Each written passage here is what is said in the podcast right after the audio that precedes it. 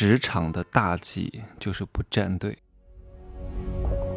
没有事实，没有真相，只有认知，而认知才是无限接近真相背后的真相的唯一路径。哈喽，大家好，我是真奇学长哈。经常有人来给我反馈啊，你这个视频呢不能这样拍呀，你的这些言论太过激了呀。哎呀，你这个怎么讲的这样子呢？你会伤了很多人的心呐，会有很多人讨厌你啊，会有很多小人想要搞你啊。你想到的，其实我都想到了，但是我为什么还要这样做呢？首先，底线我是知道在哪里的。第二，我非常清楚，要想成功，就必须要放弃一部分人，你得懂得站队啊。谁都想讨好，谁都不想得罪，都想充当一个老好人。我告诉你，如果你有这种心态，你在职场当中是绝对不可能发展的起来的。你以为你不站队，恰恰就是你升职路上最大的阻碍。我希望各位可以换位思考一下哈，假设啊你在单位里啊你的公司里被别人冤枉了，这个时候你怎么解释都解释不清楚，百口莫辩，所有的人就当没看见。啊，如果这个时候有一个人挺身而出，担保你绝对不是这样的人，请问你听了是什么感受？你是不是非常感动？有人愿意跟你站队，对不对？如果你跟你婆婆啊，就是你老公的妈妈，有一些矛盾，你是希望你老公啊挺身而出来帮助你呢，还是希望他能够默不作声在旁边观战啊？他也不站队，也不站你，也不站他妈妈，请问你需要这样一个老公吗？你肯定不需要，请问你会觉得他是爱你吗？你肯定也不会，所以请一定要学会站队。但是怎么站是要有技巧和谋略的啊！你发现很多人啊身居要位，但其实他的能力不是很强的。为什么？因为他是老板的心腹。为什么是心腹？因为他对老板是非常忠诚的，而忠诚是一项非常大的能力。你懂吗？你能力越强，担负的责任就越大。你能力越强，就有可能反噬老板。而这个时候，唯一的保护伞是什么？表忠诚。你看古时候有很多联姻，联姻的目的是什么？表忠诚。所以各位在职场当中啊，在任何的人际关系当中，特别是在你能力不是特别强的时候，千万不要死鸭子嘴硬。有些人啊，就是。假清高，假清高会毁了你。能力不强就放下身段，软一软，表忠诚。你什么都没有，你总得拿出一点能够交换的价值吧？这个时候，你的忠心就是非常重要的。你不仅要有忠心，你还得适当的去把它表现出来。所以，表忠心要拆分来看，一个是表达，一个是忠心。光有忠心还不行。你得让别人知道你对他有这个忠心是非常关键的。我们来看一个例子哈，你看这个人多会表忠心。这个人叫宋昌啊，也不是很知名啊，我也不认识。反正各位记住这个名字就行了啊，是《资治通鉴》里面的一个人。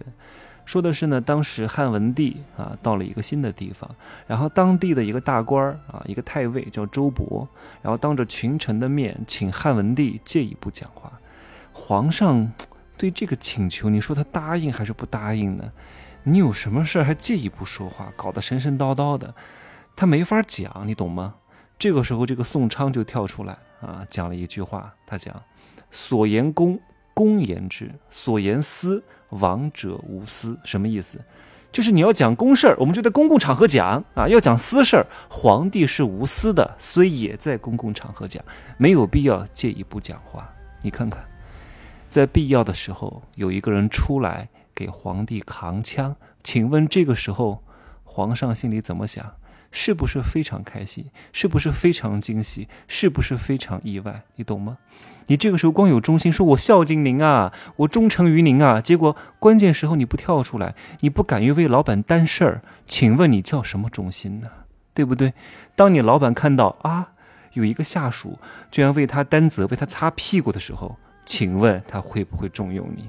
哪怕不是你的错，你也得敢于把这个错承担下来。但是太多人就是事不关己，高高挂起，啊，自扫门前雪，哪管他人瓦上霜。你可以独善其身，你可以不站这个队，不站那个队，你可以不参与各种各样的利益纷争，但是除非你是顶级技术大牛啊，公司缺不了你，你是一个顶级人才，你可以不理这些事情。关键是你还没有到这个聘位，你看吧，本事也不够，脾气还不小，然后还不愿意站队，还不愿意表忠诚，然后还死鸭的嘴硬，所以你永远就是职场的最底层啊。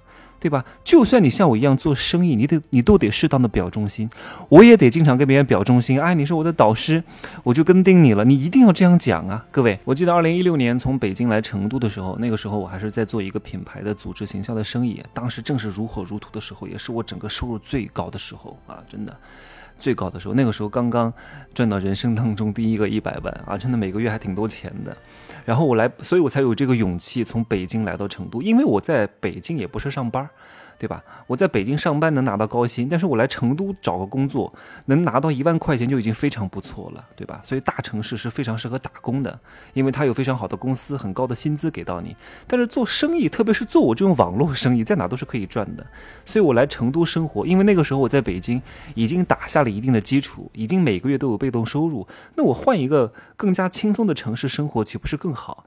所以刚来到成都的时候呢，前一年我真的就吃喝玩乐哈，就是比较懈怠然后，二零一七年的时候才开始真正的开始又重新把这个生意啊开拓一些当地的市场。然后每周呢要做各种各样的线下活动，招商会啊、产品说明会啊、内训会啊，帮大家进人啊、谈人啊、升单啊，然后凝聚团队的组织力啊。我真的是。真的有非常多的经验在搞这方面的东西，什么开会呀，什么现场谈人呐，一对一沟通啊，然后批发式销售啊，就是完全都是真刀实枪的干过来的啊。那个时候有很多人都想过来找我借力，因为很多人。很多合伙人，他的推荐人呐、团队长啊，不在成都本地，在别的城市，他没人管，他线下没有办法去借力，就想来找我借力。但是大多数人哈，百分之九十五的人，就是哪有活动就去哪儿参加，他不表忠心。这个时候有一个人啊，是一个女企业家，我们关系也非常好。她说：“那我就跟你。”她肯定是考察，我觉得我还不错。然后呢，我的什么活动她都跟，她不是那种跟别人一样，哪个领导人过来了就去贴他，她不是。她说。我看中你了，我就跟你啊，然后呢，你来教我怎么做，然后你来帮助我。我说你为什么要这样呢？我说哪个领导人厉害，你去借借力就好了呀。哪个团队搞活动，你都去参加就好了呀。这样的话能够集众家之长。他说不，我主要是跟你。如果我今天跟你讲，我主要来跟你学习，然后明天呢？又去找别的老师学习，后天呢又去跟那个领导人搞得关系很好，搞得像跟谁关系都很好一样。如果你知道了，你就不会用心待我，你会觉得反正啊，你也不是特别用心，反正你有这么多老师。你就不会把我当自己人哇！我当时听了之后，我很感动的，真的。我一方面很感动，一方面很震撼。我说哇，这个人段位非常高。你知道我那个时候灵性还没有像现在这么高，但是呢，我在他跟前是一直能够做自己的。他不会太多干涉你啊，真的是一个很高的高人。他是一个很大的企业家的夫人啊，还是很厉害的。然后我每次他都会让你感觉到很愉悦，能够充分在你跟前表现自己的真我，你就会非常愿意跟他在一起。